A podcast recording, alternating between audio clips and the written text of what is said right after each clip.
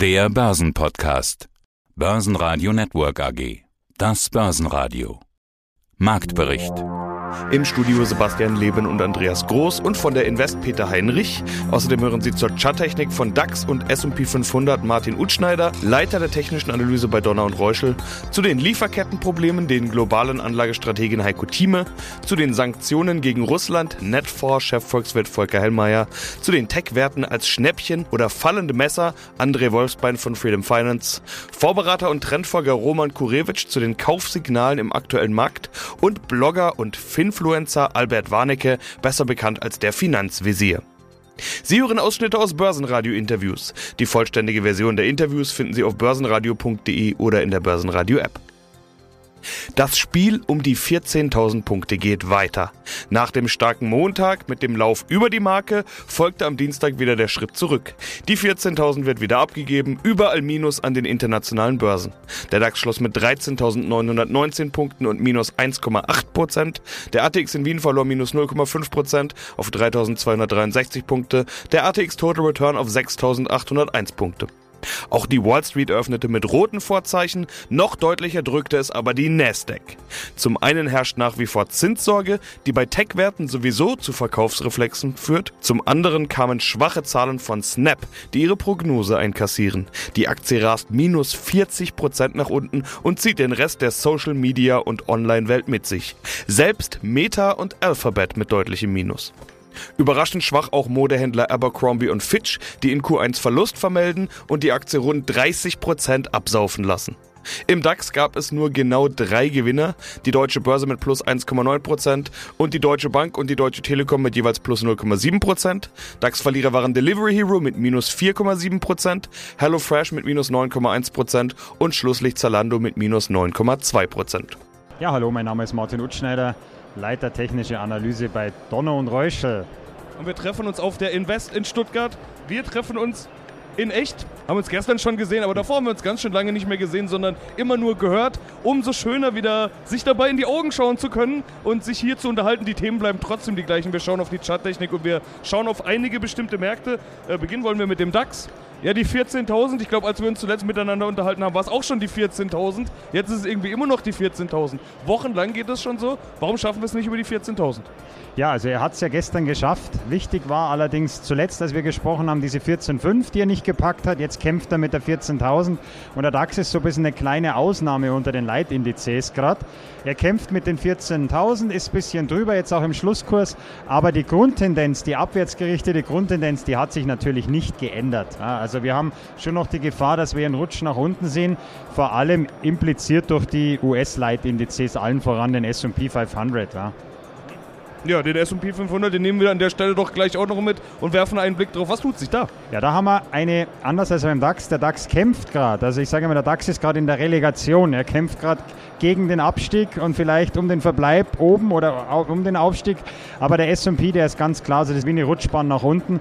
Der S&P hat gestern auch nochmal mit der Black Candle geschlossen, kurz vorm Wochenende, in so einer wirklichen Black Maruboso Candle nennt man das, ist in der Dynamik. Also es ist nicht nur ein Trend, es ist eine Abwärtsdynamik und ich schätze, dass wir Richtung 3,588 nochmal abrutschen. Und wenn wir den Boden nicht halten, dann setzt sich die Dynamik fort. Also DAX im Moment so, ja, wie gesagt, wie eine Art Relegationsmatch und SP ganz klar mit einer Richtung nach unten. Ja, wenn der DAX jetzt die Relegation verlieren sollte, wohin kann es denn dann gehen? Ja, also wenn sich die Dynamik verschärft, Richtung 1395 noch einmal. Ja. Also das sind dann, dann knapp 1000 Punkte, die der Trend hergeben würde. Ja. Und wenn er die Klasse hält? Ja, da haben wir ein, vom Chance-Risikoprofil her ein begrenztes Chanceprofil. Wir haben bei 14,5 das obere Bollinger Band und das drückt natürlich schon gewaltig. Also 14,5 ist so die kurzfristige Maximalchance und die Maximalrisiko nach unten kurzfristig sind wir halt gleich bei 13.095. Heiko Thieme, globaler Anlagestratege. Jetzt haben wir doch eine ganz spezielle Situation, wie sie in der Geschichte oder auch im, im, im Lehrbuch eigentlich unüblich ist. Wir haben ja Produzenten, die produzieren und auch anbieten wollen. Und wir haben Konsumenten, die Geld haben und die gerne konsumieren würden. Äh, das Problem sind die Lieferketten, also eine ganz spezielle Situation, vor allen Dingen im Bereich Computerchips, Halbleiter und so weiter. Da kann man das WEF auch nochmal ins Spiel bringen. Intel-Chef, der hat sich dort gemeldet und gesagt, dass diese Lieferkettenprobleme gerade bei den Computerchips wohl noch länger an anhalten können, als manch einer das vielleicht gehofft hat. Ich glaube, 2024 war da im Spiel. Also nicht nur dieses Jahr, sondern auch das nächste Jahr noch vor solchen Problemen. Wie schätzt du das ein und was würde das bedeuten? Ich würde ihm voll zustimmen. Also ich schätze den Chef sehr von Intel, sehr überzeugend. Ein Mann, der sehr viel Erfahrung auch hat und im Klartext spricht und sagt, bitte macht euch nichts vor. Vor 2024 haben wir das Problem nicht ausgebügelt. Das betrifft auch Intel. Übrigens eine Empfehlung von mir. Ich war um die 40 Euro, finde ich die Intel ausgesprochen preiswert. Aber dann im Drei-Tranchen-Prinzip, um das gleich wieder einzuschieben, nur einmal ein Drittel erstmal kaufen und dann bei Schwäche nachkaufen, mindestens Abstände 15 Prozent. Intel ist für mich eine Aktie, die in den nächsten zwei bis vier vier Jahren, zwei Jahre so minimaler Horizont, vier Jahre so der maximale Horizont, auf jeden Fall in jedes Portfolio hineinpasst. Denn wir brauchen Halbleiter. Klar, Intel ist einer der führenden, auch wenn die Taiwanesen noch vorne liegen, aber Intel wird den Anschluss wieder schaffen, nachdem es von seinem Thron abgesetzt wurde, nicht wahr, vor einigen Jahren, aber das wird sie wieder erreichen können oder wieder in die Nähe dessen kommen und auch eine Infineon übrigens, um es gleich zu nennen, zwischen, sagen wir, 23 bis 26 Euro, wer da sich scheut zu investieren, der macht einen Fehler. Also wir sind jetzt knapp da aber wer diese Chancen genutzt hat, schon teilweise investiert, auch nicht voll, aber teilweise, da sollte man dabei sein. Aber die Supply-Side-Unterbrechungen, die bleiben leider bei uns, betrifft auch die Autoindustrie viele Sektoren oder all die Sektoren, die auf Halbleiter angewiesen sind, auf Chips angewiesen sind, die werden etwas darunter leiden. Und das heißt eben, das globale Wirtschaftswachstum wird eher eine 2 vor dem Komma haben. Es ist auch noch keine Rezession global gesehen, aber eine 2 vom Komma haben. Hier und da wird es eher am Nullpunkt liegen bei einzelnen Ländern auch. Deutschland gehört mit dazu, wo man sagen könnte, es könnte noch etwas Druck nach unten geben hierbei wegen unserer Abhängigkeit vom russischen Öl und Gas, was wir jetzt abändern müssen, aber das kommt zu einem gewissen Preis an anfällig auf uns zu, sodass wir relativ flexibel sein müssen. Also schwache Wirtschaftsdaten, ja, hohe Inflationsrate, ja, aber wir werden wahrscheinlich die Spitzensätze schon in diesem Jahr sehen, aber es wird nicht so schnell wieder auf die 2%-Marke zurückgehen. Das werden wir dann frühestens im Jahr 2025 vielleicht anschauen können und äh, bis dahin müssen wir kämpfen. Das heißt, wir müssen bedacht sein. Das heißt, die Börse, ist mal auf unser täglich Brot sozusagen, was machen wir mit der Börse? Die Börse bleibt spannend, aber auch gleichzeitig herausfordernd. Mein Name ist Volker Hellmeier und ich bekleide die Funktion des Chefvolkswirts bei der Netfonds AG, die in Hamburg ansässig ist.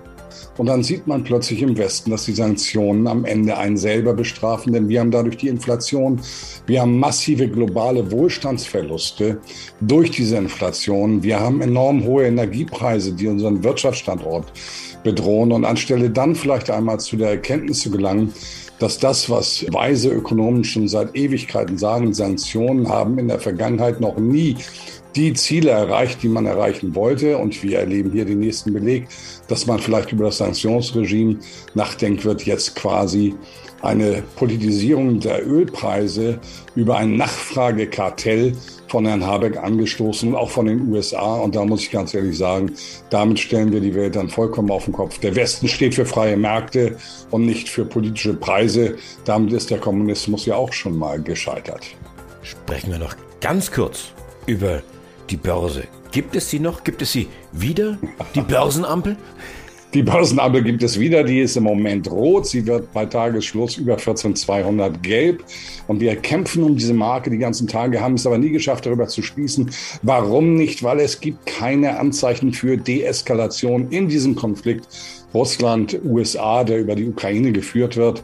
Von daher bleibe ich im Moment eher ein Stück weit skeptisch. Wir können aber eins sagen, die Weltwirtschaft hält sich bisher recht wacker.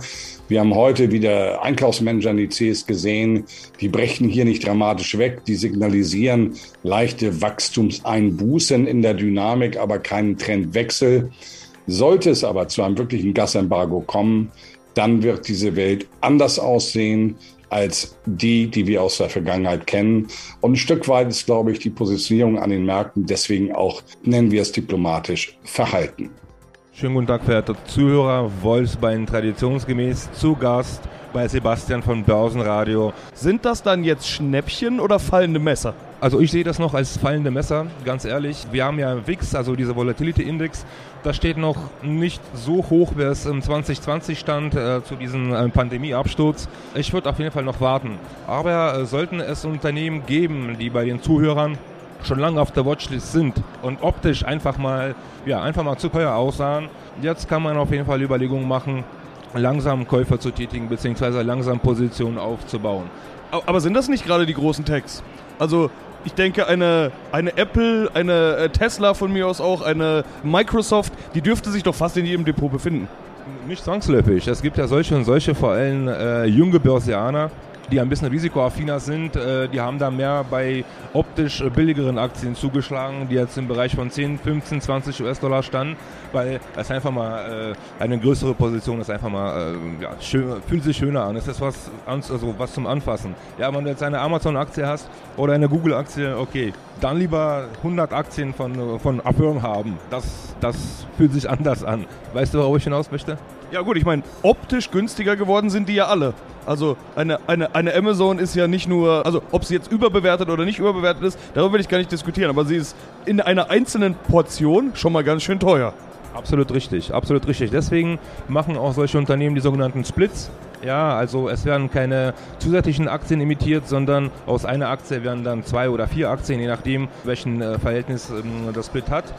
Also ob wir die Aktien jetzt mit Discount haben, stellt sich natürlich die Frage zu Discount, äh, mit, mit, mit Discount zu was? Zu den Oldtime Highs oder man muss auf jeden Fall nach wie vor auf die Kurs-Gewinn-Verhältnisse schauen, um da die richtige Entscheidung zu treffen.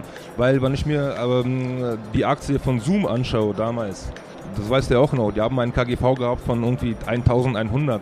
Also das Unternehmen musste 1100 Jahre diese, diese Umsätze bzw. Gewinne zu generieren, um der Marktkapitalisierung rechtfertigt zu sein. Also ich meine, 100, also 1100 Jahre, mm, okay, die moderne Menschengeschichte, wir sind ja jetzt bei Jahr 2022, also es müsste noch mindestens 50 Prozent der modernen Geschichte sozusagen äh, steigen bzw. die Umsätze generieren, um es überhaupt zu rechtfertigen. Also äh, fraglich, wirklich fraglich. Mein Name ist Roman Kurewitsch, ich bin 50 Jahre alt, wohne in Fulda, habe einen Sohn und bin der Berater des systematischen äh, Trendfolgefonds Deutsche Aktiensystem. Roman, seit drei Monaten tobt der Krieg in der Ukraine. Der DAX auf der anderen Seite hat sich offensichtlich gefangen. Wir pendeln so um die 14.000 Punkte. Welche Strategie fahrt ihr, die Anlageprofis jetzt? Steigen die schon ein oder wartet ihr ab? Und wenn ja, worauf? Ja, steigen wir ein in unser Interview. Ihr seid Trendfolger. Wie stellt sich ein Trendfolger jetzt auf? Ja, wir sind sehr defensiv aufgestellt. Wir haben eine einzige Aktie jetzt zuletzt dazu bekommen, das war die RWE. Und äh, ansonsten sind wir ungefähr mit 30 Prozent investiert und warten, ob es weitere Kaufsignale gibt. Also sprich, kann der DAX sich weiter nach oben absetzen? Oder ist das hier nur in Anführungszeichen ein Bluff, bevor der Markt wieder nach unten dreht und die schlechten Nachrichten dann doch noch verarbeitet in Richtung 12 oder 11.000 Punkten? Also da waren jetzt gleich sehr viele Informationen drin. Ich versuche mal, mich zu erinnern und die einzelnen rauszupacken. Also, ihr seid vorsichtig, 30 Prozent investiert, das heißt die Cash-Quote 70%. Prozent. Hilf mir auf die Sprünge beim letzten Interview. Wo lag da die Cash-Quote? Hat sich da was geändert? Da waren wir ein kleines bisschen höher, aber nicht viel. Das heißt, wir haben ein paar Aktien dazugenommen und ein paar andere rausgenommen. Und da hat sich insgesamt, also was jetzt die Gesamtinvestitionsquote angeht, nicht so viel getan, aber es sind jetzt eben auch andere Aktien drin, beziehungsweise von den anderen mehrere rausgegangen. Jetzt bewegt sich ja der DAX. Das heißt, wenn ihr vorsichtig seid, müssen ja andere vielleicht unvorsichtig sein oder sind da risikobereiter. Wer kauft denn momentan oder wer verkauft momentan?